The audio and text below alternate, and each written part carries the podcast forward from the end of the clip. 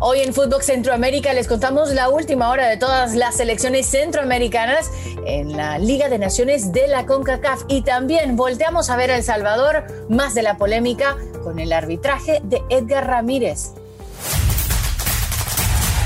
El centro está aquí.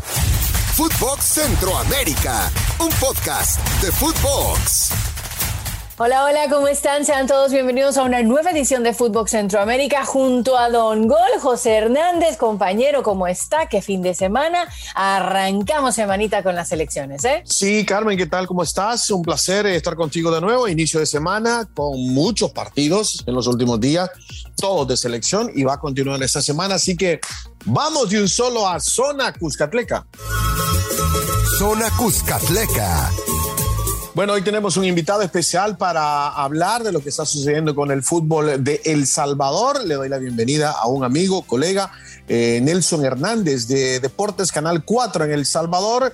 Eh, para hablar de lo que está sucediendo con la selecta, eh, la selección que viene de, ganar eh, sobre Granada en casa 3 a 1 eh, en, en, el debut. Nelson, gracias por compartir el tiempo con Footbox Centroamérica.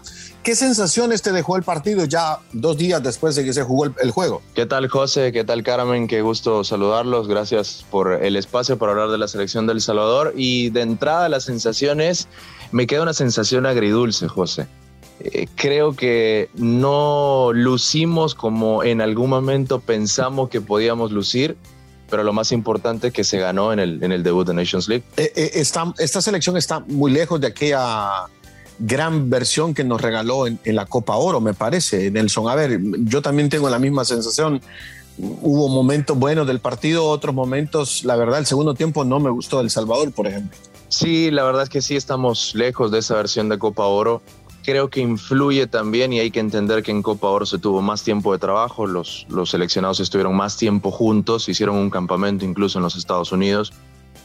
Y, y creo que es eso, el, el, tiempo, el mayor enemigo de Hugo Pérez, el mayor enemigo de esta selección, porque hay que entender que tenemos problemas de fondo, problemas estructurales y que esos vicios que constantemente hemos visto a lo largo de la historia del fútbol El Salvador se siguen viendo y no sé si te da a vos también la sensación, José, que El Salvador tiende a bajar su nivel cuando se enfrenta a este tipo de equipos y, y, realmente no lo entiendo por qué lo hace, porque yo creo que pasa más por lo mental que por lo futbolístico, porque nos han dejado buenos partidos, nos han dejado buenas actuaciones, pero no somos consistentes. Sí, y no terminamos de cerrar el partido, como sucedió, me parece, contra Granada.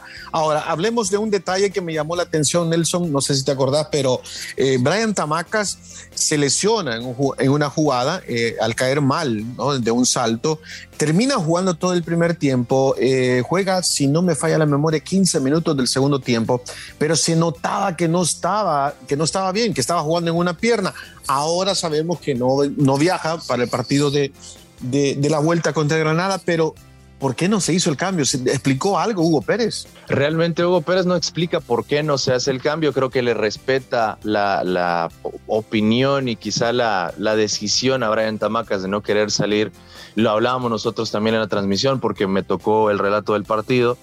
Y yo preguntaba, ¿por qué no sacarlo si vienen partidos más importantes?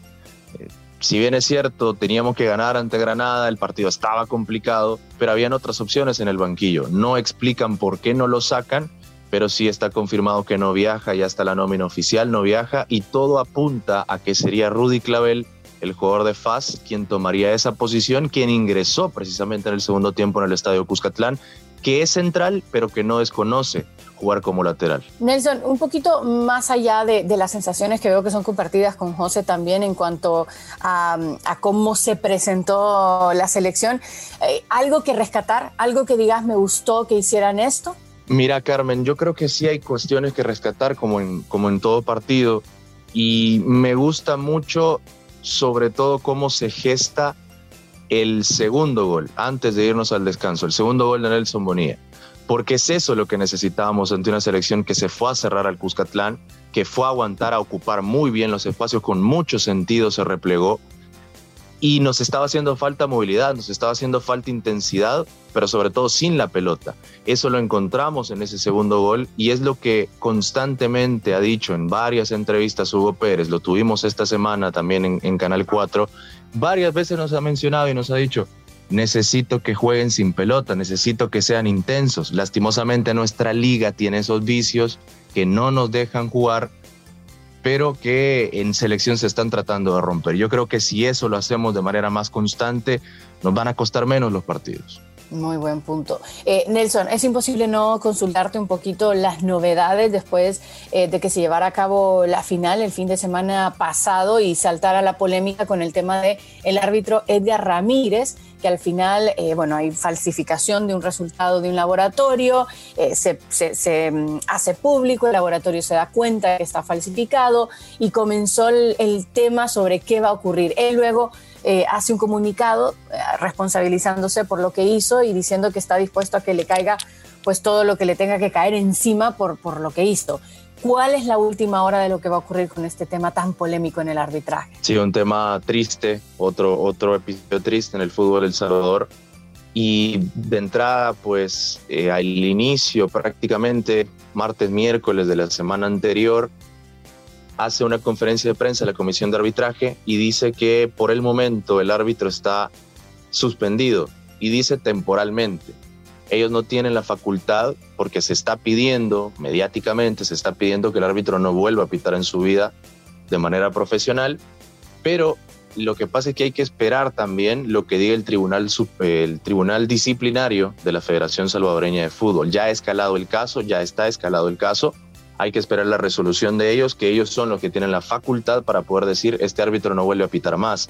Todo indica que va por esa línea, pero del otro lado, más allá de lo futbolístico, está también la parte legal, y es que Alianza, que es el campeón nacional, el bicampeón nacional, ha presentado ya un recurso en la Fiscalía General de la República para que también se tome en cuenta la parte legal y, haya una acción en contra del árbitro Edgar Ramírez. A ver, eh, Nelson, es, es, triste. Yo vi el partido eh, que ustedes estaban transmitiendo, por cierto. Eh, es, es, triste cómo se van dando las cosas con ese tema del árbitro, ¿no?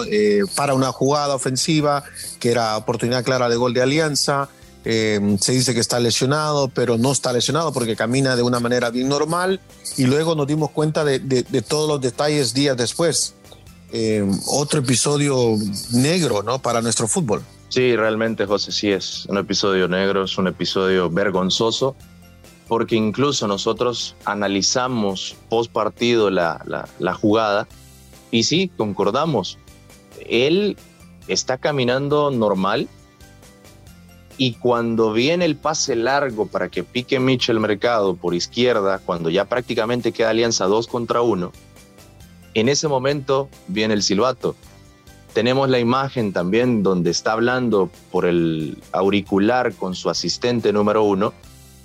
Es evidente que no entendemos qué es lo que están hablando, pero eh, se comunica con él y ahí toma la decisión de, cortar la jugada. Es una bola de nieve porque es un error tras error tras error. Eh, el reglamento dice claramente que no hay que parar ese tipo de jugadas, más allá de que el árbitro esté, esté lesionado, sino que hay que pararlo hasta que salga la pelota de juego. Y lo que más nos llama la atención también en la imagen, cuando viene el, médico de, Águila a darle asistencia, que primero lo asisten de la rodilla, después es del tobillo y por último eh, sale a la luz, perdón, que es un calambre. Entonces hay varias inconsistencias en el camino que te hacen pensar, lastimosamente te hacen pensar más allá y te hacen especular para tratar de encontrar qué es lo que realmente pasó. Sí, sí, sí, la verdad que sí, hay, muchas cosas grises ahí que obviamente cuando el árbitro dé sus declaraciones, porque tiene, espero que en algún momento dé una explicación, también sería bueno de su parte. A ver, em, la última, y te agradecemos el tiempo, ¿qué esperas del partido de este martes, la vuelta en Granada? Entiendo que la selección viaja en vuelo eh, privado eh, para ahorrarse del tiempo de las escalas. ¿Qué, ¿Qué esperas de la selecta para este martes? Bueno, José, creo que tiene que mejorar la versión que vimos en el Estadio Cuscatlán. Es un poquito más complicado porque es una cancha ajena. Viaja, por cierto, hoy a las 10 de la mañana, lunes 10 de la mañana, para pues incluso llegar a eso de las 5 de la tarde, hacer un, un entrenamiento hoy mismo por la mañana en El Salvador y, llegar a tono ¿no? para, para el partido de este martes. Yo creo que la importancia del partido es, está clarísima porque de ganar martes ante Granada prácticamente estás en Copa Oro, sellas el, el boleto y cumplís tu primer objetivo, el objetivo más importante que tenés el grupo, entendiendo que te enfrentas a los Estados Unidos. Y también la confianza ¿no? para seguir trabajando y recibir a Estados Unidos el próximo 14, que yo creo que es la máxima prueba y quizá realmente la vara para poder medir dónde estamos actualmente en este proceso 2026 de, de, Hugo Pérez, que es lo más importante. Perfecto, Nelson, muchísimas gracias por, por habernos atendido. Esperemos que sea la primera de varias y, y los mejores de los éxitos eh, para la selección esta semana. ¿eh? Gracias, Carmen. Gracias, José. El placer es mío. Siempre a la orden. Un abrazo. Gracias. De ahora en adelante te voy a decir profesor Nelson Hernández. De ahora en adelante. a la orden, a la orden. Buen día, buen día. Y ahora nos vamos hasta la zona tica. Zona Tica.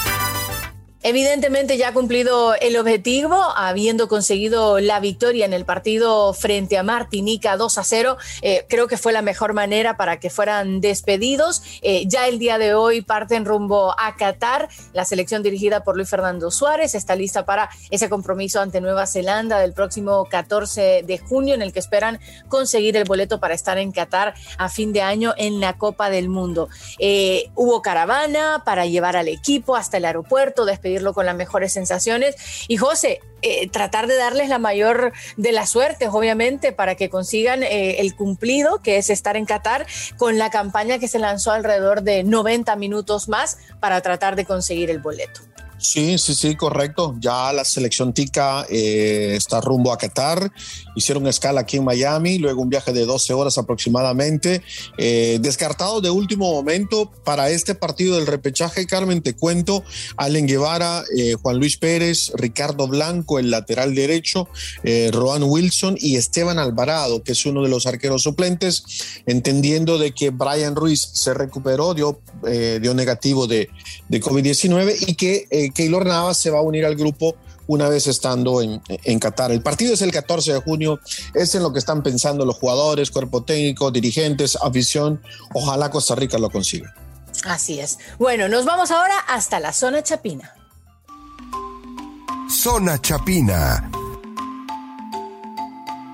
En la zona chapina, Carmen, eh, bueno, ya sabíamos, Guatemala cayó en la primera fecha de la Liga de Naciones contra Guyana Francesa, 2 a 0, un marcador que nos llamó muchísimo la atención porque decíamos en aquel momento que la selección dirigida por Luis Fernando Tena venía eh, trabajando muy bien, venía consiguiendo resultados, algunos pensaban que era un poco espejismo, pero eh, en este u otro partido, Guatemala venció a Belice 2 a 0 y, y la verdad que es lo normal, ¿no? Es lo que debería de estar sucediendo. Ahora la selección guatemalteca se prepara para el partido el viernes en la República Dominicana. Así es, y yo creo que, que, la primera victoria de Tena, después te acuerdas, lo hablamos la semana pasada, eh, lo negativo que eran los titulares, yo creo que un poquito más de reconocimiento, hablando de que ha mejorado mucho la selección, así que yo creo que esto era lo que tenía que pasar, como lo decías tú, y qué bien por la selección de Guatemala que consigue esa importante victoria frente a Belice. Nos vamos ahora hasta la zona catracha. Zona Catracha.